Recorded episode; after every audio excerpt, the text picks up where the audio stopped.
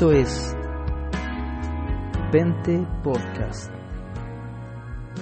un podcast creado para difundir el pensamiento pentecostal desde la perspectiva, desde una perspectiva latinoamericana.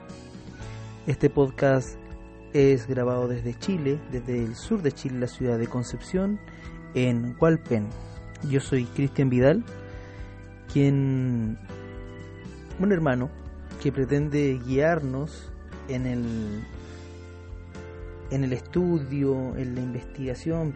Ahora, a ver, no tan riguroso, hablemos mejor de profundizar en algunas cosas del pentecostalismo y bueno, algunas bastantes cosas. Hoy quisiera compartir con ustedes algo de historia del pentecostalismo y también lograr, eh, utilizando el libro de Robert P. Menzies, Pentecostés, esta historia, nuestra historia, eh, para comenzar con qué es pentecostalismo, hablando un poco de la historia, muy de manera somera porque sé que hay muchas aristas, es un movimiento sumamente rico en líderes, en mujeres, hombres de Dios que fueron usados en esa época en diferentes partes y con muchas particularidades. Hoy veremos de manera introductoria esta historia y también eh, en este libro que mencioné en un comienzo quisiera hablar un poco de las diferencias entre pentecostal, neopentecostal, carismático y no carismático. Bueno, el pentecostalismo o movimiento pentecostal es un movimiento evangélico de iglesias y organización cristiana que hacen el énfasis en el bautismo del Espíritu Santo. Esta, este bautismo del Espíritu Santo se catalizó en el avivamiento de la calle Azusa, dirigido por el pastor afroamericano William Seymour, en una iglesia metodista episcopal africana de Los Ángeles, California, en 1910. Los términos pentecostalismo y pentecostal se derivan de Pentecostés, una celebración judía también llamada la fiesta de las primicias. Para los cristianos, eh, este acontecimiento conmemora el descenso del Espíritu Santo sobre los discípulos de Jesucristo, como se describe en el capítulo 2 del libro de Hechos de los Apóstoles. Y de hecho, valga la redundancia, si eres pentecostal y no estás memorizado dos cosas, por lo menos aquí en Chile, Juan 3:16, porque de tal manera Dios amó al mundo que ha dado su Hijo unigénito para que todo aquel que en él cree no se pierda, mas tenga vida eterna, y el capítulo 2 completito donde nace la iglesia, básicamente, con el fuego del Espíritu Santo, tienes que estudiarlo, por favor. Este movimiento carece de un dirigente mundial, o sea, no es central, ¿ya? Y, en el fondo nunca se buscó una centralidad ni buscar una especie de Vaticano del pentecostalismo. Eh, aunque sí hay, hay iglesias generalmente como nace del metodismo de movimiento de santidad wesleyanos, eh, hay un, en algunas iglesias más énfasis de órdenes episcopales y algunos son más congregacionales, eh, dependiendo del contexto. en la actualidad el pentecostalismo tiene cuatro corrientes importantes, ¿ya? Pentecostalismo histórico, pentecostalismo clásico, el pentecostalismo unicitario, eh, aquí en Chile se le llama solo Jesús porque llegaron con comenzaron con la confesión de que Jesucristo es uno y es el Padre, el Hijo y el Espíritu Santo, eh, lo cual los quienes somos trinitarios no, no lo aceptamos, y el movimiento carismático o neopentecostalismo que es como la de la última ola o de la tercera ola. Una iglesia pentecostal puede trabajar de forma independiente o estar afiliada a una organización religiosa, ministerio o una mayor cobertura. Los antecedentes del pentecostalismo principalmente nacen de los movimientos de santidad. Y lo más interesante, porque contrasta sobre todo en Chile con el antiintelectualismo de muchas comunidades pentecostal, pentecostales, es que eh, en el movimiento pentecostal de la calle Susa nace principalmente en un instituto bíblico. Nace de una reflexión y en Chile nace de un estudio bíblico que estaba guiado por un pastor metodista Y en esa devoción se encontraron con, con los pasajes de hechos de la iglesia primitiva, donde eh, explícitamente se plantea el mover de espíritus, del Espíritu Santo y sus dones tan actuales para, para hoy. ¿Y qué pasaba? Y el cuestionamiento era ¿por qué hoy no? Y se comenzó en esos dos contextos y en muchos otros también una búsqueda. Ahora, este antecedente nace, eh, podríamos decir uno de los antecedentes principales eh, está en el pastor anglicano John Wesley, considerado el padre del metodismo. Y él consideraba que los dones perseguidos por el cristianismo primitivo debían rescatarse y no ser ridiculizados. En su diario registró diversas historias que supuestamente tenían que ver con dones del espíritu y vaya que tenían que, ver y era muy criticado en su época por eso, porque faltaba a la compostura litúrgica de la iglesia anglicana de ese entonces. El, el mensaje de la iglesia metodista marcó fuertemente, y el compromiso también social, la influencia dentro del movimiento pentecostal. En, en la década de 1730 y 1740 se desarrolló el llamado primer, primer Gran Despertar, un movimiento de avivamiento cristiano que se extendió por la Europa protestante y América británica, en ese entonces cuando Norteamérica era, era mm, una colonia, dejando un impacto permanente en la región norteamericana y el movimiento pentecostal. Entre sus principales predicadores se encontraban George Whitfield, eh, David Brenner y Jonathan Edwards, eh, con influencias puritanas, obviamente. Más tarde, a fines del siglo XVIII, a comienzos del XIX, se produjo en Estados Unidos el segundo gran despertar, del que surgió el denominado movimiento de santidad, del cual les hablaba en un comienzo. Un, un conjunto de creencias y prácticas religiosas que surgió del metodismo y de ciertas denominaciones evangélicas para enfatizar sus creencias a través de una doctrina central.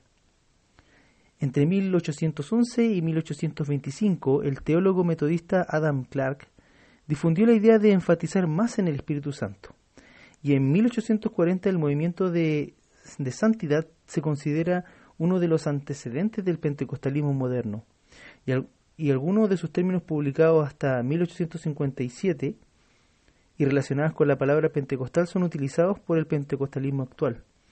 Algunos de los principales eh, predicadores fueron Charles Finney, eh, Moody, eh, Dwight L. Moody y Guillermo Arthur.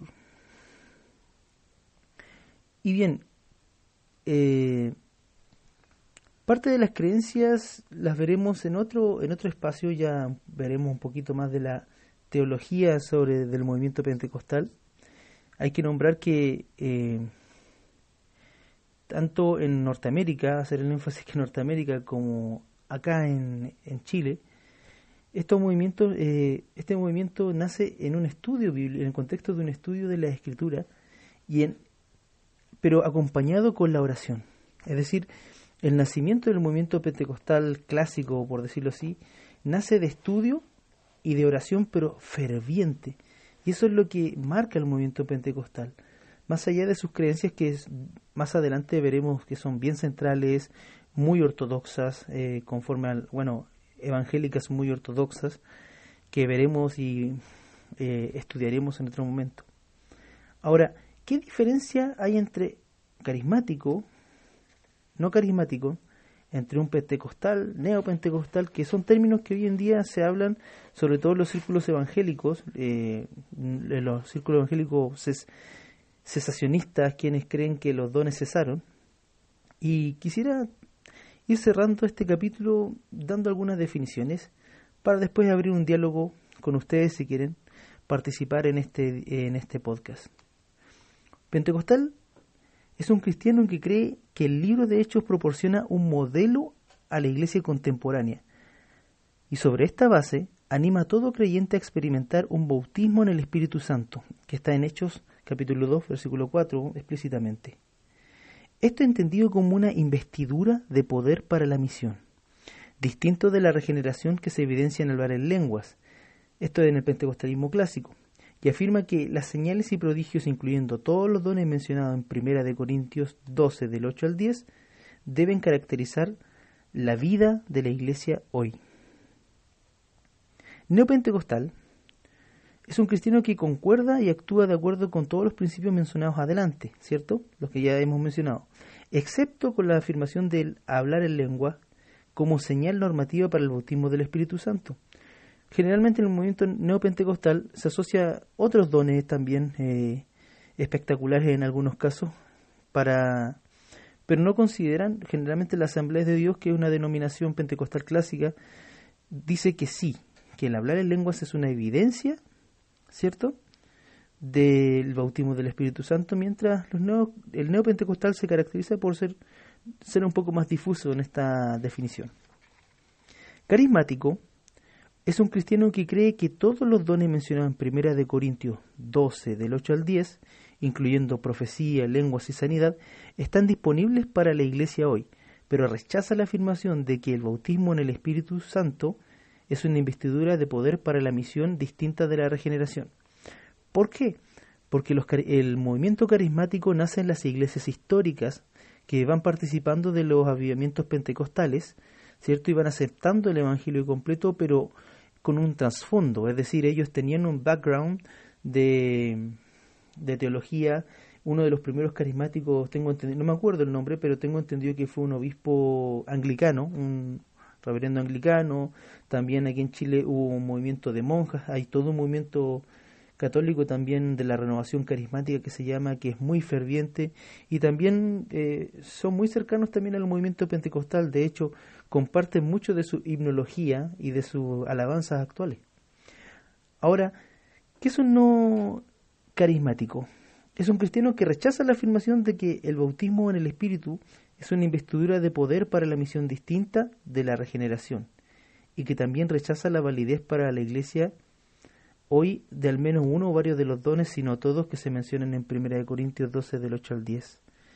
Generalmente en esa categoría están los hermanos reformados, aunque hay hermanos reformados carismáticos o renovados también, y de otras comunidades históricas. Esas son unas eh, cuatro categorías básicas. También veremos más adelante los movimientos de avivamiento, las olas, el movimiento de tercera ola.